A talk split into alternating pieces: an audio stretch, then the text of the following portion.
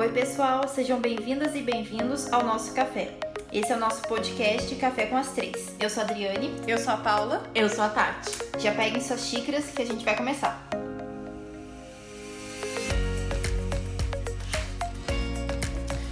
Hoje a gente tem um episódio extra, como vocês já sabem, porque a gente optou por tratar de um tema muito importante e que merecia ser tratado à parte no nosso podcast.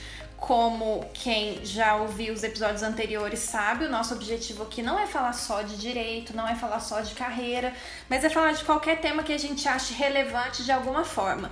E o tema de hoje é muito, extremamente relevante. Nós estamos em setembro e vamos falar hoje sobre Setembro Amarelo. O Setembro Amarelo é uma campanha que existe desde o ano de 2003 e essa informação me surpreendeu muito, porque eu lembro de ouvir falar de setembro amarelo, sei lá, há dois, três anos no máximo. Eu não tinha noção de que ele existia há 17 anos. Eu fiz alguns levantamentos através do, da OMS e mais de 800 mil suicídios são cometidos por ano no mundo. É uma estimativa de um suicídio a cada 40 segundos é a principal causa de mortes entre os jovens de 15 a 29 anos. E uma média de 32 brasileiros comete suicídio a cada dia.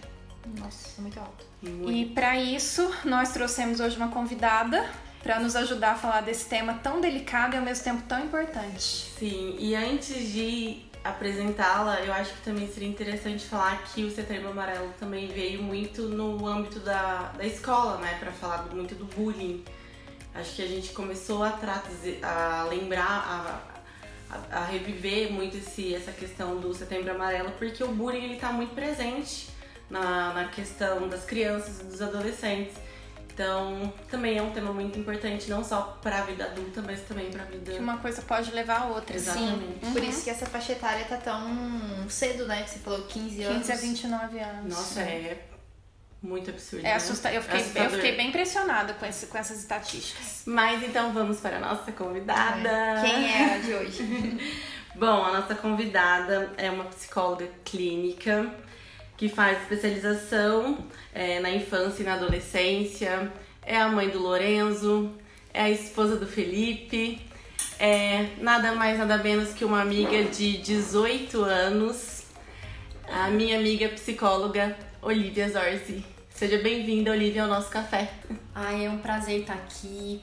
Um desafio gravar esse podcast aqui com vocês, mas eu estou amando esse clima gostoso e tenho certeza que a gente vai ter muita troca aqui de conhecimento e principalmente porque é realmente um tema muito necessário, né? A gente precisa realmente falar sobre isso. E aqui no nosso podcast, né, desde o início a gente falou que seria sempre uma conversa mais informal e tudo mais. Porém, como esse tema é bem relevante, a gente escolheu trazer uma profissional para conversar com a gente aqui de uma forma mais séria, né? É, que ela vai entender exatamente do que ela está falando. E começando assim, Olivia, eu já te jogo aqui uma primeira pergunta para a gente entender do que, que a gente está falando, né? De entender quais são essas pessoas que precisam dessa ajuda. E você pode contar um pouquinho para a gente como que a gente consegue identificar quem são essas pessoas que precisam de ajuda? Sim, então antes de responder a sua pergunta, eu acho importante falar que cada vez mais a gente precisa de espaços como esse para a gente dialogar sobre esse tema. É, a gente precisa conversar. Eu falo que as pessoas, elas é a nossa maior ferramenta é a linguagem. A gente é, é a, a nossa arma maior é a gente a nossa fala. Né? Então a gente precisa é, conversar e estimular o diálogo. Acontece que a gente vive hoje também um momento onde não se estimula muito o diálogo. Cada vez mais a gente busca coisas automáticas, às vezes a gente evita de ligar para pedir um, uma pizza, às vezes a gente já vai no aplicativo, porque a gente não quer ter contato, a gente não quer conversar com as pessoas. Então, o primeiro ponto que eu quero falar aqui é sobre essa importância de nós falarmos. É, e também não tem como a gente pensar é, em identificar alguém que está precisando de ajuda sem a gente pensar é, no quanto a gente tem que estar atento às pessoas que estão à nossa volta. Né? Não só aqueles com quem nós convivemos, mas também em relação a nós mesmos. Eu falo que a pandemia ela é um convite maravilhoso para a gente poder olhar para dentro da gente. Tá meio batido, né? Todo mundo falando muito sobre isso, mas eu acredito que a gente não pode passar por um momento como esse sem esse olhar mais atento para aquilo que acontece dentro da gente e aquilo que acontece dentro da nossa vida. Né? Nós somos responsáveis pelas nossas escolhas. Então a gente precisa ampliar essa consciência do que está acontecendo dentro de nós para que a gente fique atento às pessoas que estão à nossa volta. É, a moeda mais valiosa no tempo atual se chama atenção. Né? Então a gente precisa estar tá inteiro nas relações para que a gente consiga identificar. E agora entrando realmente em alguns pontos que é necessário aí de, de uma pessoa que não tá bem, de uma pessoa que precisa de ajuda, porque também é, é, difícil, porque muitas vezes a gente tá ali numa rede social, a pessoa ela aparenta uma felicidade, uhum. mas por dentro ela não tá bem. Tem o Instagram então, que é aquele, aquela vitrine, né? Exatamente. É o filtro, né? É não, e tem, a gente tem uma, uma falsa ideia de que a pessoa que, ah, não, a pessoa que não tá bem é aquela pessoa que não sai da cama, é aquela pessoa que não toma banho, uhum. é aquela uhum. pessoa que tá sempre triste, não fala com ninguém. E, e isso é muito, muito equivocado, né? A pessoa pode ter uma, uma, um externo entre aspas, normal, mas. E, e aquela bagunça toda tá escondida tá justamente dela. atrás dessa, dessa máscara. E a gente tem que aprender a identificar isso antes de chegar nesse extremo, né, que você acabou de falar, de achar que a pessoa só não tá bem quando tá de cama. Uhum. É. E de fato, é, existem alguns sinais né? Então a gente tem que estar atento, por isso que eu estou batendo muito nessa tecla do estar atento, uhum. né? Porque a gente precisa realmente é, olhar e para saber identificar, né? Então frases, né? Eu acho que é importante eu falar de algumas frases que são é, assim muito comuns em quem está com um sofrimento assim muito extremo que é aquela pessoa que, ai, que vontade de dormir e não acordar mais. Uhum. Ai, que vontade de, de ir embora, né? De, de não encontrar ninguém sou um fracasso, né? Então são frases assim que, que a gente precisa ficar atento. Outro, outro ponto importante é a questão do isolamento e distanciamento. A pessoa às vezes tem uma vida super ativa, mas do nada se uhum. afasta dos amigos, porque é aquela coisa, no momento que a gente está mais triste, no momento que a gente está mais precisando de ajuda, geralmente é o momento que a gente mais quer se isolar. Uhum. Né? Então as pessoas pode acontecer coisas desse tipo, desse distanciamento das pessoas e dos grupos que ela frequentava.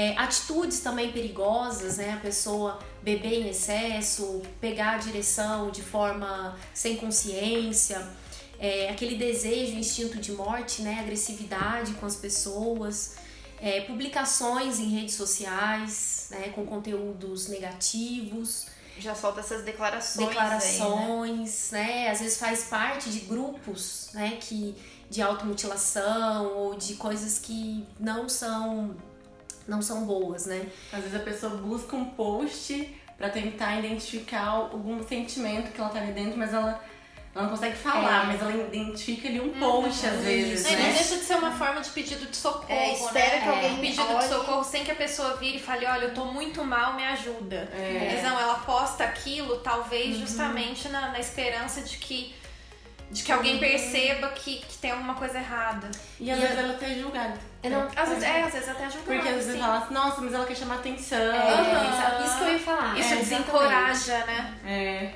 Exatamente. Então a gente tem que olhar essas, é, nunca ignorar quando a gente vê pessoas come, é, postando esse tipo de frases.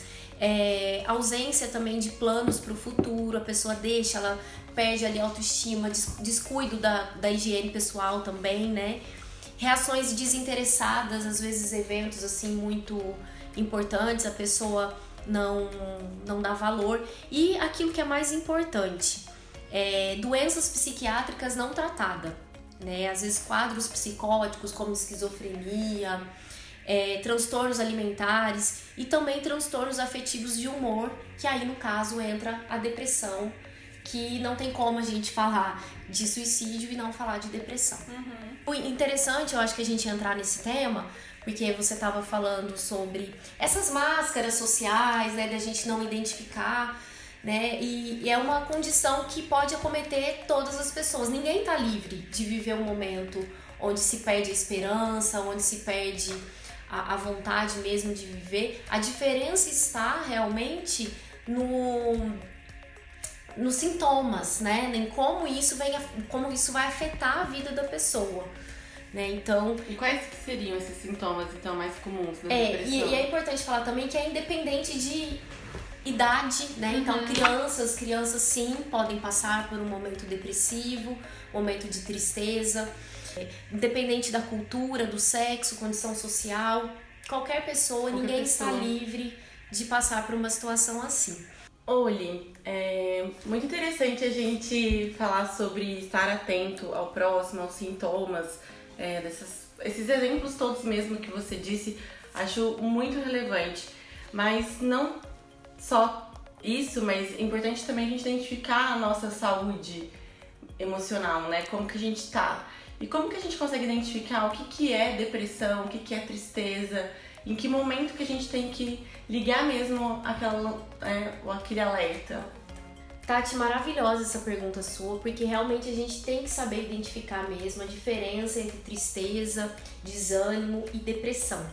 Né? Então é importante falar que todos nós é, podemos ter uma resposta emocional de depressão frente a um problema, né? frente a uma dificuldade. É, também aqueles questionamentos que nós fazemos da vida, né? É, por que, que eu tô aqui, qual, qual, o sentido da minha existência, quais, quais as escolhas mais certas que eu deveria me fazer. Então, muitas vezes a gente se depara com esses questionamentos da vida e a gente tem, não tem forças. Eu acho que um grande exemplo é esse momento da pandemia, onde a gente está diante de um cenário de muitas mortes, onde a gente está inseguro, as pessoas que a gente convive, todos são suspeitos, a gente não sabe até que ponto a gente pode sair de casa ou não pode sair de casa. Então são dilemas que nós, nós temos enfrentado, não só no âmbito pessoal, mas também no âmbito coletivo. E eu acho importante trazer esse exemplo para pensar que muitas pessoas têm que buscar recursos dentro de si para poder lidar com essas mudanças, né? Todos nós temos que fazer um esforço, um gasto de energia aí muito grande. Né? Pessoas às vezes que estavam aí trabalhando, tem que ir para um home office e aí até se adaptar, tudo isso é gasto de energia. É então, doloroso, doloroso. Né? Então a perda de alguém, a mudança de um trabalho, tudo isso gera emoções, isso gera momentos onde a gente pode responder com, uma, com a depressão. O que vai fazer, e, e, é, e é necessário que a gente também sinta, né? Porque é através dessa tristeza, é através desse momento que a gente vai ter forças para se restabelecer, para fazer as mudanças. A gente precisa de um pouquinho de crise na vida para a gente poder é, conseguir fazer algumas mudanças. O problema maior é quando a depressão, quando a pessoa não encontra esses recursos né, para lidar com, com os momentos difíceis, nem dentro dela e nem ao redor. Né? As pessoas, às vezes, ali, o ambiente ali também não está favorecendo. E então, e esses sintomas, né, que eu vou falar aqui agora, eles passam a impedir que a pessoa consiga seguir com o seu dia a dia. Então ela não tem forças para ir para uma faculdade, tá tudo muito ruim, tá tudo muito difícil, né? Então, e esses sintomas persistir. Então, o que, que é comum a gente observar? É, tanto para vocês olharem para dentro, quanto também para olhar para fora, né? Eu acho que esse é o ponto principal que eu quero que fique marcado aqui nesse encontro de hoje. nesse café. É, nesse café. A gente tem que aprender. É, olhar para dentro e olhar para fora, né? Olhar para o outro.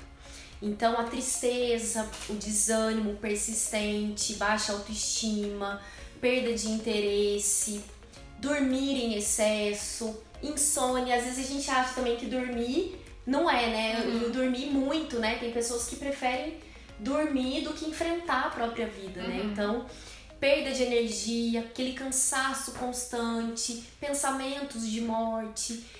Uma coisa que eu acho também assim fundamental, a interpretação distorcida da realidade. Às vezes você chega cheio de motivação para você contar para alguém alguma coisa, a pessoa tá tão debilitada, tá vendo a vida com uma lente tão distorcida que ela não consegue ver nada de bom, nada de positivo. É, e tem essa, esses sintomas aí é, emocionais, mas a gente também não pode deixar de falar dos sintomas físicos também, como dor de cabeça, é, dor na nuca, tensão, dor no peito. Muito comum às vezes a pessoa achar que tá Tendo infarto. tendo, tendo algum problema né, físico, vai no médico, Uhum. é, gastrite, você procura médico, e procura isso, e procura aquilo, e nada resolve.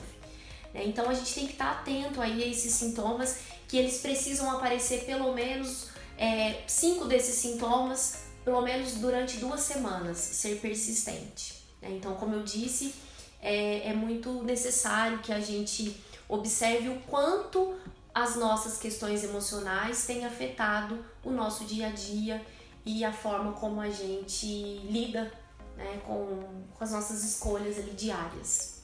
E isso pode ir acontecendo aos poucos, né? Você falou desses sintomas, pode aparecer um, na outra semana aparece o outro. O problema, assim, quando tá começando a ficar crítico, é quando aparece mais de três, sim, esses cinco sintomas numa semana só. Exatamente. E também a pessoa, é, aquilo persistir de forma como ela afetando todas as relações, né? Então, ela é- e entra naque- naquela primeira parte que eu falei, dela começar a evitar de sair de casa, evitar de encontrar pessoas, também ter ali um certo abandono de si mesmo, sabe? Falta de energia, né? Então, De interesse, De de, interesse. se arrumar, né? A pessoa sempre foi vaidosa, de repente ela vai se deixando aos É, poucos, né? ganho de de vontade, né? peso. De fazer as coisas que sempre gostou de fazer. Isso, ganho de peso ou excesso de, de perda de peso, né? Então, é, a gente precisa realmente ter esse olhar né, crítico para o que acontece dentro da gente. Pra gente não passar despercebido, né? Uhum. Porque depressão tem tratamento, né? É algo que, que cura, né? Você acha que. Porque a gente. Eu acho que a, a nossa geração talvez seja a primeira que começou a desmistificar os transtornos mentais em geral, né? Porque imagina, se a minha mãe ia ter depressão. Ah, pode, né? arruma um tanque de roupa pra lavar e tal? A gente, eu, eu não sei, posso, posso estar errada, mas eu acho que a gente, que a nossa geração é a primeira que vem olhando mais pra saúde mental e tudo mais. Até por um tanto pe- pelo próprio conhecimento científico, mas também pela quebra de tabus, né?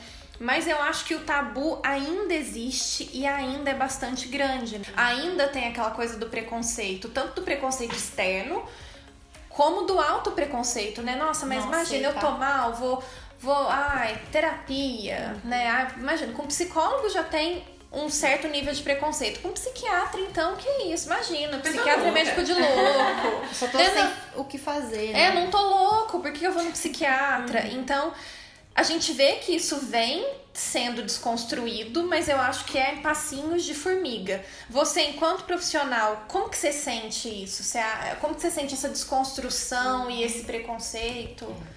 É importante essa observação sua. Eu também sinto que hoje se abre mais o espaço para o diálogo, né? Como eu comecei falando, a gente precisa realmente ter momentos de realmente falar, da gente debater o assunto, da gente se questionar, porque é, a, a depressão, o suicídio, a gente, se, a gente combate através da educação emocional. Né? Então é perfeito, esse, perfeito esses exemplos que você trouxe da ah, vai lavar a louça, da terapia.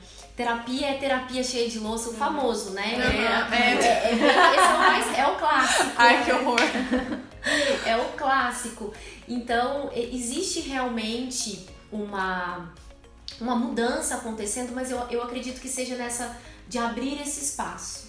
Mas ainda tem muito o que avançar, né? E eu acho que é o que você disse, as gerações passadas, elas é, realmente não tinha tanta informação, elas sofriam caladas, elas sofriam sozinhas. Então hoje ainda existe muitas pessoas paradas realmente com resistência de buscar ajuda, mas se fala mais sobre isso. E eu sou aquela psicóloga que levanta realmente a bandeira do autoconhecimento. Até por isso que eu estou aqui hoje, né? Porque eu acredito muito nisso, na- nessa importância de nós conhecermos aquilo que está acontecendo dentro da gente, da gente saber, né? Da gente meditar sobre as nossas emoções, da gente saber identificar, porque é, muitas vezes mudanças acontecem e a gente não sabe nem o que fazer com aquilo, né? Com aquelas emoções. Né? E quando a gente passa a se conhecer melhor, a gente passa a entender que nós somos frágeis, que nós temos sim dificuldades, que às vezes ter, terão situações que vão nos arrasar, que vão nos deixar muito para baixo e que nós teremos ali que buscar recursos, buscar ajuda para poder sair disso. Eu acredito que a gente se torna pessoas mais empáticas, né? Pessoas que acolhem o outro, que respeita aquela condição que o outro apresenta e pare com esse tipo de comentário, né? Nossa, a pessoa tem tudo, mas por que, que ela tá assim? Ah, essa é clássica Nossa, também, mas né? também. Essa é E às vezes a gente clássica. Já, pegou, já se pegou fazendo É. isso às vezes, Sim, olhando, né? nossa, mas a pessoa tem a vida perfeita. Claro que existem momentos da vida, um, um, um grande revés na vida, um luto. Claro que Um trauma. é um né? trauma, Uhum. podem ser fatores que vão desencadear, mas não necessariamente tem que existir uma coisa muito grandiosa na vida pra levar uma depressão, né? Eu acho que esse é outro mito. Exatamente, porque é, a gente tem que sempre pensar assim que a história, né? E, e a gente tá falando também de uma questão química, biológica. Uhum. Né? Então, às vezes a gente acha também que é só questão psicológica, só questão emocional. E não, a gente tem que estar sempre aí em busca de profissionais, sabendo o que está acontecendo com a gente. Esse olhar que eu falo de autoconhecimento é a gente conhecer exatamente o que se passa no nosso corpo, né? das, das nossas sensibilidades. E realmente, às vezes a gente tem a mania de reduzir o sentimento da outra pessoa né? Às vezes o marido, o amigo vem contar alguma coisa pra gente. Ah, você é boba, você é boba de chorar por causa disso. Pra que que você vai fazer isso?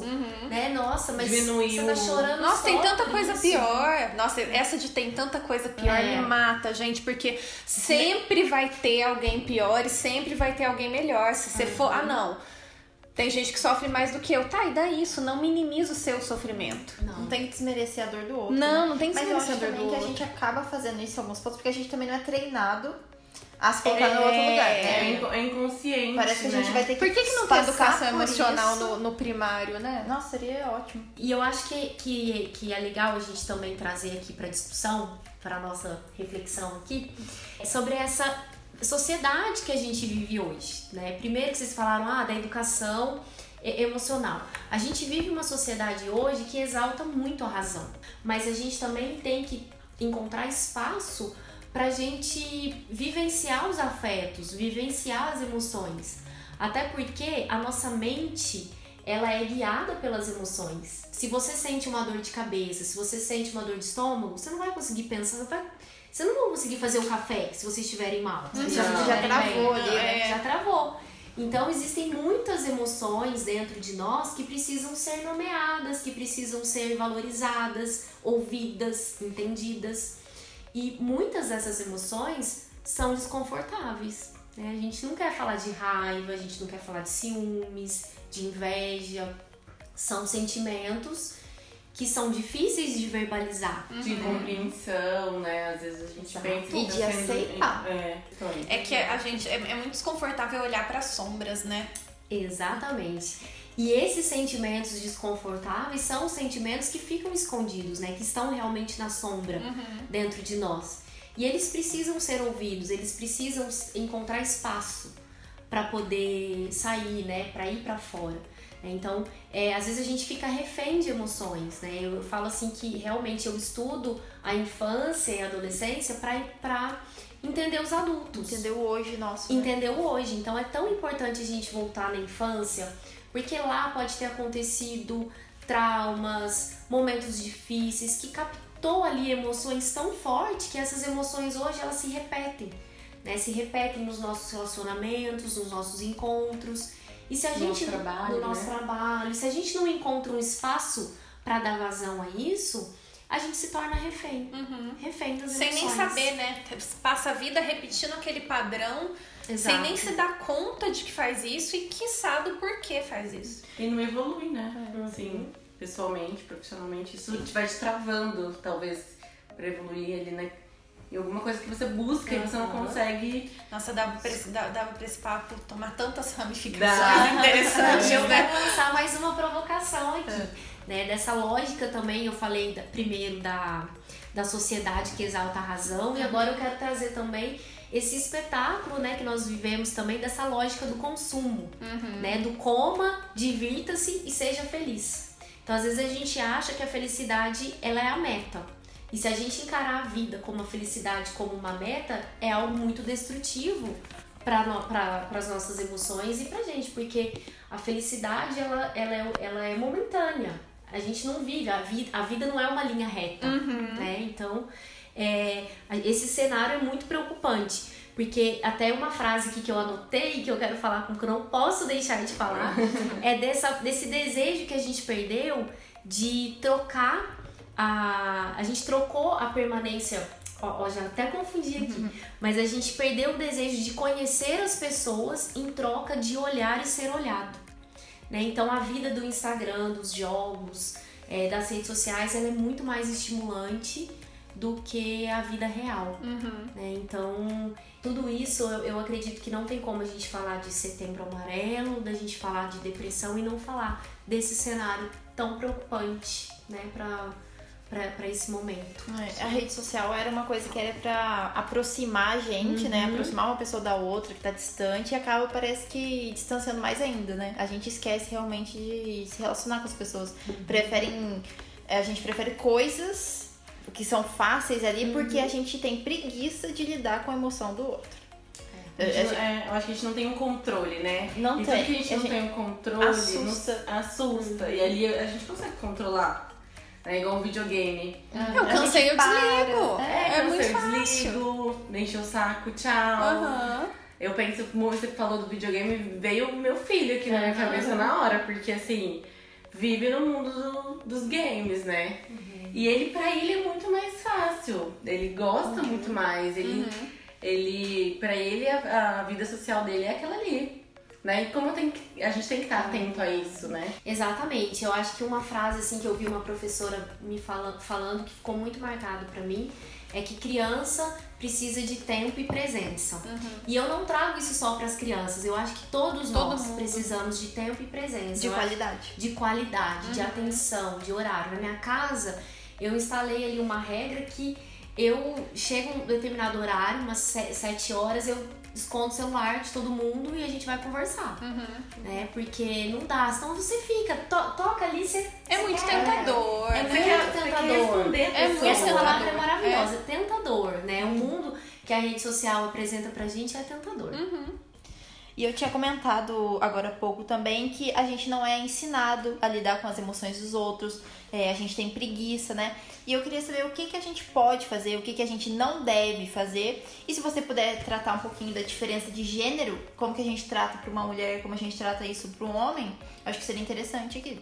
É, a saúde emocional, é, eu vejo que ela é um desafio diário, né? Já que a gente tá falando que a vida não é uma linha reta, a gente tem que pensar que, né, fazendo só um resumo aí, né, de tudo que a gente falou, que a gente precisa realmente estar atento ao que acontece dentro de nós e como nós vamos encarar esses desafios, essas dificuldades que surgem na nossa vida.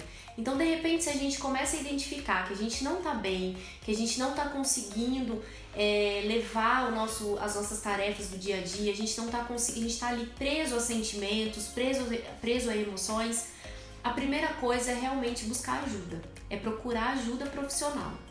É, tem um grande estigma ainda, infelizmente, em médicos psiquiatras. Né? As pessoas às vezes falam, ah, vai no psiquiatra, é louco.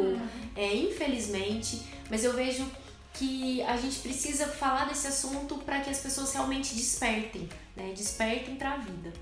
É, a gente tem que passar nesse mundo, a gente tem que aprender alguma coisa, né? A gente não pode passar por esse mundo igual um zumbi, né? É, igual o The Walking Dead aí. No automático. É, então, sentiu aí que não tá bem, que tá com alguma, é, algum comportamento, com algum sentimento ruim, procure ajuda. Procure um médico.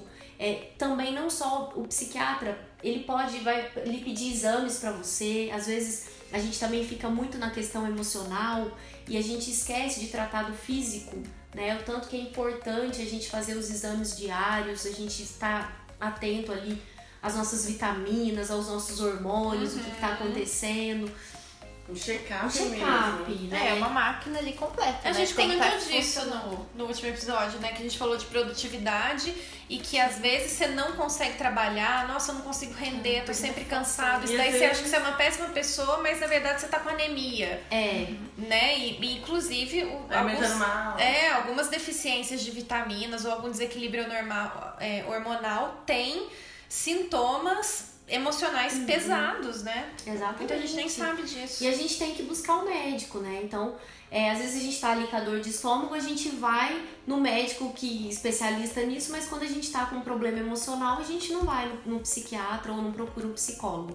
né? Então, o trabalho, é, tanto assim para pessoa que tá vivendo uma depressão ou para alguém que tá sentindo que não está bem, é um trabalho completo. Tanto psicologia, né? Eu sou, como eu disse, levanto a bandeira do autoconhecimento, dessa importância da gente voltar na nossa história, a gente conhecer quem nós somos. Então, é fundamental. É, uma outra coisa, assim, que é importante falar do CVV, né, que é o Centro de Valorização à Vida, que é um, um, um canal um, 188 que você liga a qualquer momento e você pode ter um apoio ali emocional.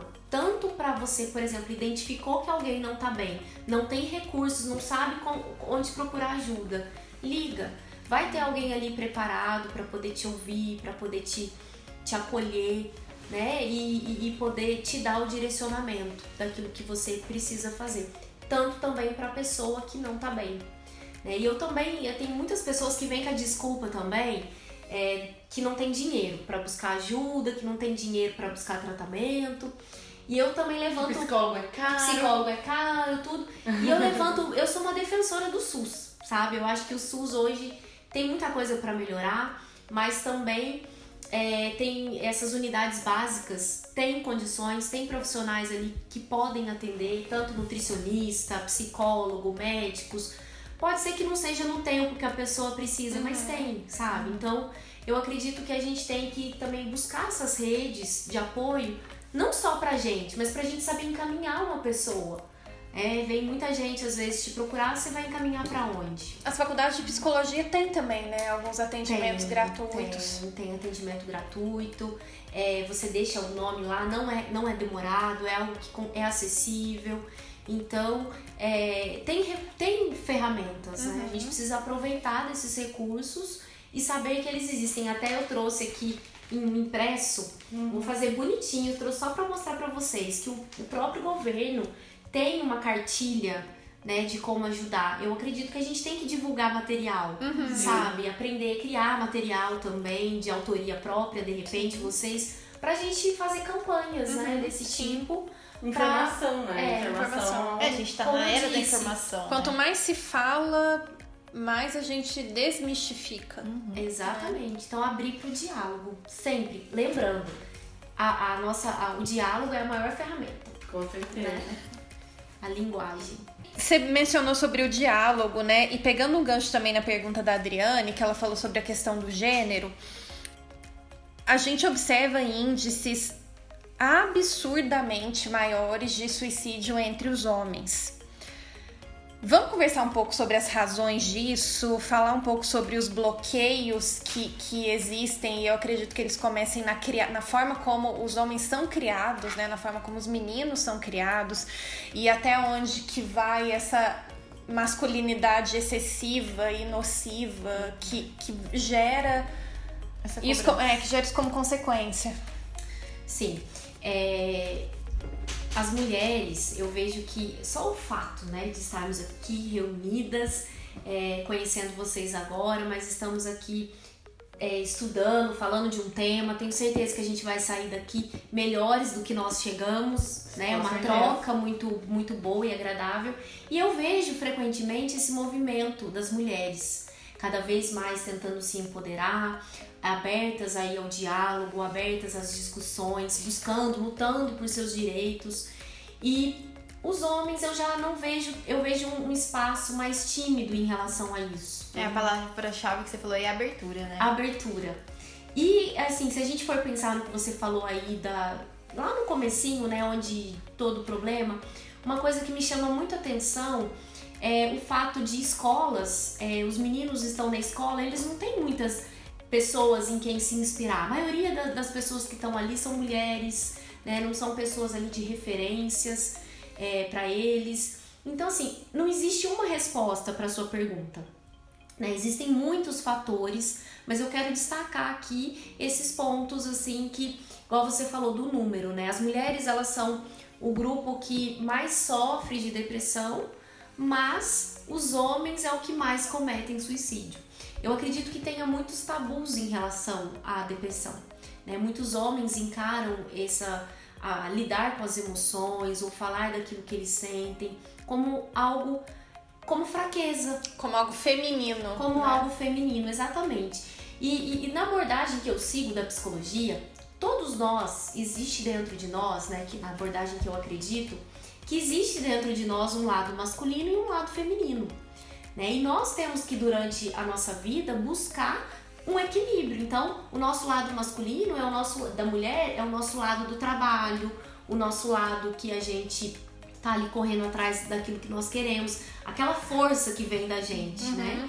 E já no lado dos homens, essa questão da, da paternidade, do, do conselho que às vezes dá pro filho, uhum. do ser carinhoso, esse é o lado feminino do homem. E a nossa vida inteira a gente tá ali exposto nesse mundo pra gente trabalhar os dois lados, né? A gente precisa de tudo pra gente ter um equilíbrio. E eu não vejo muito esse movimento nos homens. Uhum. O homem mais sensível muitas vezes já é quando o homem demonstra uma certa sensibilidade, uma, uma, uma certa afetividade. Muitas vezes ele é ridicularizado, uhum. a masculinidade dele é colocada em, em, em, em prova. Em prova né? Então é muito nocivo esse pensamento. E às vezes a gente não percebe que até a gente mesmo faz comentários Sim, assim. Você né? falou desses dois lados, acabou de vir a cabeça é que a gente também, isso eu acho que todo mundo faz, né? É fazer uma relação do lado feminino, a emoção, uhum. e o lado masculino, a razão. A razão. Então uhum. acho que isso acaba bloqueando. Como se também. as coisas fossem conflitantes, né? Sim, Quando na é. verdade elas são complementares. É, como se a gente conseguisse viver só uma coisa. Uhum. Como, é, né? é que a gente tem essa maneira, né? Emoção e só de razão. É, né? de catalogar as coisas. Ah, o que eu tô sentindo é isso, não pode uhum. ser isso, mas isso. A gente acha que tá errado ter uma mistura ali de alguma coisa coisa, né?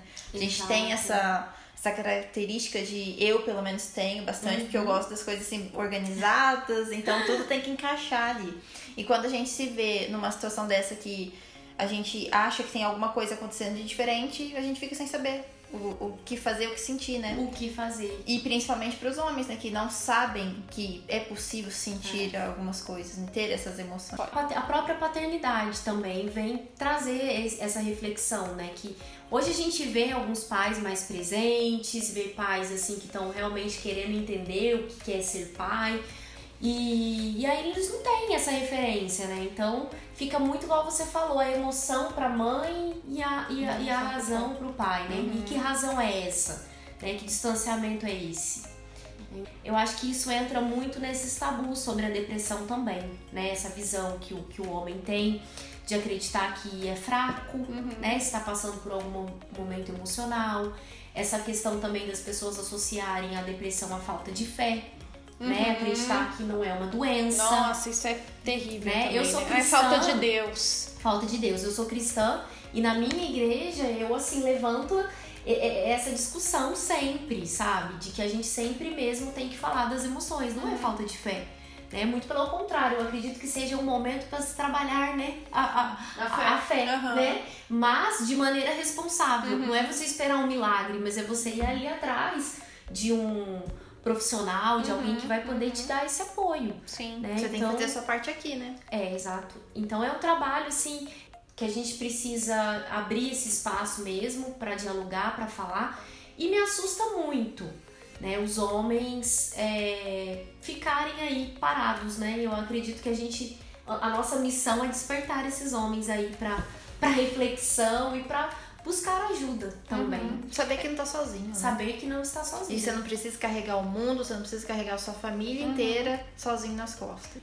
Sim. Muito bom essa discussão de vocês, né? E eu volto, volto na, no ponto. É, eu acredito muito que temos que voltar e ter uma compreensão melhor da história. Uhum. Cada história é única. Né? Então, cada pessoa vai ter a sua trajetória de vida e os traumas e, e os momentos ali que o acompanharam e que provavelmente que foram ali é, impulsionadores né, da, da, personalidade, do jeito dessa pessoa. Então eu, eu levanto realmente, é, chamo a atenção aí para quem está ouvindo, que nós temos sempre que voltar na infância. Então precisa haver um incômodo uhum. dessa pessoa, desse homem, para ele buscar a sua história, para ele buscar o, as, as referências que fizeram parte ali da trajetória de vida dele e que é aquele automático, né? Às uhum. vezes a gente vai só seguindo padrões, repetindo ciclos e a gente não para para ter uma reflexão crítica para a gente entender é, da onde que veio esse comportamento, da onde que surgiu essa emoção, por que, que eu ajo de, dessa forma. Então, eu acredito muito nisso, que sempre tem que olhar cada caso, existem muitas é, respostas, né, muitas reflexões para essa pergunta, mas sempre tem que entender que, que precisa voltar ali para conhecer. Realmente, a mãe ela é mais, mais afetuosa e o pai é o que empurra a pessoa para a vida, né? Uhum. É o uhum. que empurra a criança para a vida. Mas cada família vai fazer os ajustes ali necessários, né, para que consiga superar aquilo que não tem. Uhum. Você falou uma frase perfeita agora há pouco, né, que ninguém dá aquilo que não tem. Então, às vezes a gente olha para o pai, para a mãe como se fossem super referências, pessoas incríveis, perfeitas, e não. Né? A gente tem que saber também, não tô querendo envenenar ninguém aqui contra os próprios pais, mas a gente tem que uhum. ser humanos, são né? humanos, são uhum. crianças como nós, né? Uhum. Então, também ali cometeram suas falhas, cometeram seus erros, mas a gente não pode ficar refém desse passado, dessa história, né? A gente tem que tentar buscar fazer algo diferente. Considerando então o que a gente abordou aqui, não só o que, que o Setembro Amarelo nos lembra, né? Que é o combate ao suicídio, o combate aí à tristeza, à depressão, esse desânimo, mas todas essas questões que a gente tenta buscar para ter uma saúde emocional. O que, que você diria para quem quer buscando aqui uma saúde emocional? Quais seriam esses caminhos para ter uma saúde emocional? Essa, esse é um momento assim que eu sempre aguardo ansiosamente para falar, porque é, eu vejo muitos caminhos sim, né, para a saúde emocional. É, nós temos que ter em mente que a depressão ela é totalmente curável, não é algo que a gente vai tomar uma vacina para a gente se tornar imune à depressão, até porque para que a gente, para que haja um crescimento, uma evolução, a gente vai precisar passar por momentos difíceis em nossas vidas, mas nós temos que entender que há solução e há caminho. Uhum. E uma coisa que eu vejo muito importante é essa vontade e essa necessidade que nós temos de encontrar um propósito para nossa vida. É, isso que nós estamos fazendo aqui hoje tem a ver com propósito. Né? Eu acredito que cada uma de vocês que tiveram a ideia de gravar, de fazer, todo, é, de fazer todo esse movimento, de se unir, de falar, tem um propósito maior. Ajudar pessoas que vão ser impactadas através desse, de, de, dessa história. Uhum. Então vocês aí estão dentro da vida profissional de vocês, encontrando um caminho, um propósito. E esse é o maior, é, a maior aventura da nossa vida. É encontrar o propósito, encontrar o nosso destino, encontrar porque nós estamos aqui. Quase como uma jornada inesperada. E saber valorizar algumas perguntinhas também, né? A gente acha que o propósito é alguma coisa grandiosa é. e a gente se frustra.